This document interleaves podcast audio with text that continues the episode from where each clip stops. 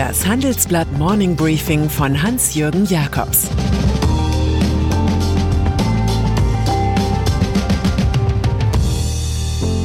Guten Morgen allerseits. Heute ist Donnerstag, der 26. November und das sind heute unsere Themen. Söders Rakete aus Berlin. Schatten auf Bankberater von EY. Das Leben des Diego Maradona. Dieser Podcast wird präsentiert von Samsung. Das volle Potenzial entfalten. Das neue Samsung Galaxy Z Fold 2 5G kann mit einer einfachen Handbewegung von einem kompakten Smartphone in einen großzügigen Screen verwandelt werden. Filme gucken, Gaming oder mobiles Arbeiten ist mit dem faltbaren Smartphone komfortabel möglich. Und für alle Multitasker geht das mit bis zu drei kompatiblen Apps sogar gleichzeitig. Weitere Informationen gibt es in den Show Notes oder unter samsung.de. Pandemie. Ein milder Lockdown lässt sich leichter verlängern, ganz sicher bis zum 20. Dezember, vermutlich aber bis Januar, wenn man nett zueinander ist. Und so sagten Deutschlands politische Entscheider gestern Abend dreimal Danke, den duldsamen Bürgern, den tapferen Schülern und dem Bund, der weiter für finanzielle Hilfen aufkommt. Als sanft das Mondlicht auf den Hügeln schlief, legten Angela Merkel und die Vereinigte Ministerpräsidentschaft fest, dass sich nun weniger Deutsche in Geschäften aufhalten und höchstens fünf Personen aus zwei Haushalten aufeinandertreffen dürfen. Laxer wird das Regelwerk nur zwischen Weihnachten und Silvester, wahrscheinlich weil man davon ausgeht, dass das Coronavirus dann nach so viel Feiern Pause macht.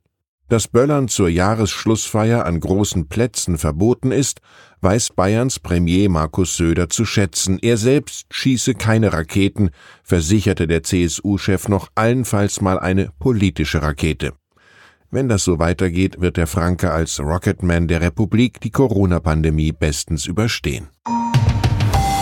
Wirecard. Für die Wirtschaftsprüfer von EY kam es 2020 knüppelhart.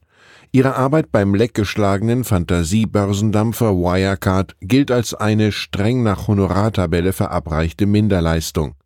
Und nun schrieb die Wirtschaftsprüferaufsicht APAS auch noch der Generalstaatsanwaltschaft Berlin, es gäbe Hinweise auf Straftaten der beteiligten Bilanzchecker von EY. Konkret geht es um Verstöße gegen Berichtspflichten, berichten wir in unserer Titelstory. EY dementiert, es ist von Falschinformation und Rufschädigung die Rede. Bei den Kollegen von KPMG wiederum taucht der Verdacht auf, sie könnten viel intensiver als bisher bekannt für einen dubiosen Fonds auf Mauritius aktiv gewesen sein. Über diese Steueroase sollen Ex-Wirecard-Vorstand Jan Masalek und Kumpel einen dreistelligen Millionenbetrag für sich abgezweigt haben. Zahnärzte. Für Fleischklöpse gibt es McDonald's, für Schreibwaren McPaper Warum also nicht für zahnärztliche Dienstleistungen so etwas wie MacDent? Das denken sich findige Investoren auch, kaufen die Praxen von Zahnärzten auf und schließen sie zu Versorgungszentren zusammen. Davon gibt es schon tausend in der Republik. Confidence etwa hat 20 Standorte mit 600 Mitarbeitern und gehört dem schwedischen Private Equity Haus Altor. Dr. Z ist an mehr als 20 Standorten zu finden, das zur Jacobs Holding gehörende Kolosseum plant mehr als 70 Standorte ein. Die McDent-Entwicklung wird gefördert durch die Überalterung der Branche. Junge Nachwuchskräfte scheuen aber die Übernahme einer alten Praxis oder die Gründung einer neuen, schildert unser Handelsblattartikel. Landwirtschaftsflächen Manchmal ist Vermögensanlage auch eine Feld-, Wald- und Wiesendisziplin.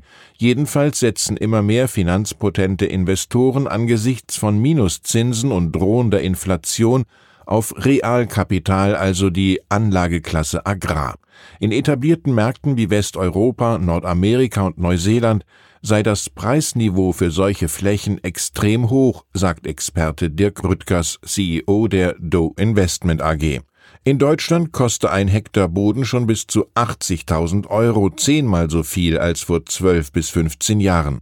Schädlingsbefall, Dürreperioden oder Überschwemmungen können Feld-, Wald- und Wiesenrenditepläne aber rasch zu Altpapier machen. USA nur drei Wochen lang war Michael Flynn nationaler Sicherheitsberater in den USA gewesen.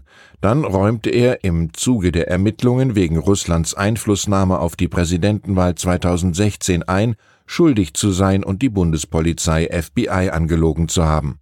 Das Geständnis hat Flynn später widerrufen, es ergaben sich juristische Händel, die jetzt durch ein Machtwort von Donald Trump gestoppt sind.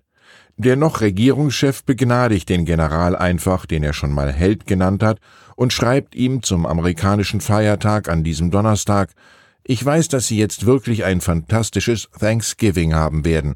Nun rätseln die USA, wem Trump wohl als nächstes seine Gnade zukommen lassen wird. Literatur Zu den herausragenden literarischen Werken dieses Jahres zählt Annette ein Heldinnen-Epos von Anne Weber, zu Recht mit dem Deutschen Buchpreis 2020 ausgezeichnet. Erzählt wird in Versform die wahre Geschichte einer 97-jährigen Französin, die mit 19 der Resistance beitrat, zwei jüdische Kinder rettete und viele Jahre später für die algerische Unabhängigkeitsbewegung kämpfte, weshalb sie ins Gefängnis kam. Die Kraft von Webers Sprache wird noch einmal deutlicher, wenn das Buch wie geschehen von zehn Ensemblemitgliedern des Münchner Residenztheaters eingesprochen wird. Die Online-Darbietung unser Lesen-Hören-Tipp des Tages gegen den Lockdown ist bis Jahresende verlängert. Fußball. Die Welt hat sich auf YouTube, dem neuen Gedächtnis der Menschheit, jetzt noch einmal angesehen, was ein kleiner Argentinier mit dem Spielgerät Fußball anzufangen vermochte wie er sich 1986 bei der Weltmeisterschaft rund 60 Meter übers Feld an fünf Engländern vorbei ins Tor dribbelte, nachdem er Minuten vorher ein gegebenes Tor per Hand erzielt hatte. Seither wurde Diego Maradona Hand Gottes genannt. Als er am Dienstag im Alter von 60 Jahren nach einem Herzinfarkt starb, ordnete sein Heimatland Argentinien ein Staatsbegräbnis an. In Neapel, wo er mit dem örtlichen Club SSC späte Triumphe gefeiert hatte, regten sie Staatstrauer an.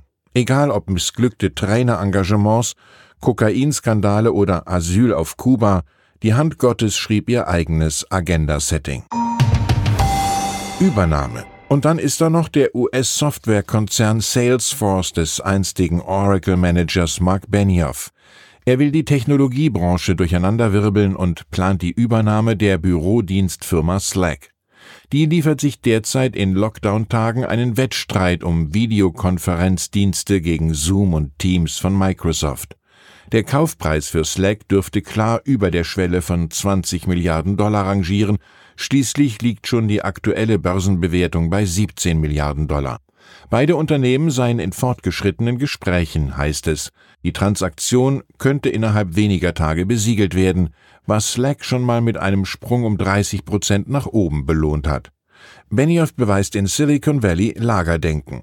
Der Feind meines Feindes ist mein Freund, und das macht Google zu meinem besten Freund.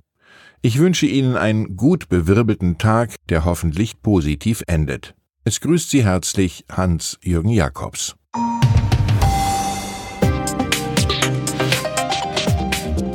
17 Uhr sprechen wir bei Handelsblatt Today über alle Themen, die die Finanzwelt bewegen. Das kann auch das Thema Nachhaltigkeit sein, das in allen Bereichen unseres Lebens immer wichtiger wird und längst auch in der Finanzwelt angekommen ist. Denn immer mehr Anleger achten bei ihren Investments auf Nachhaltigkeit und stellen höhere Anforderungen an Unternehmen.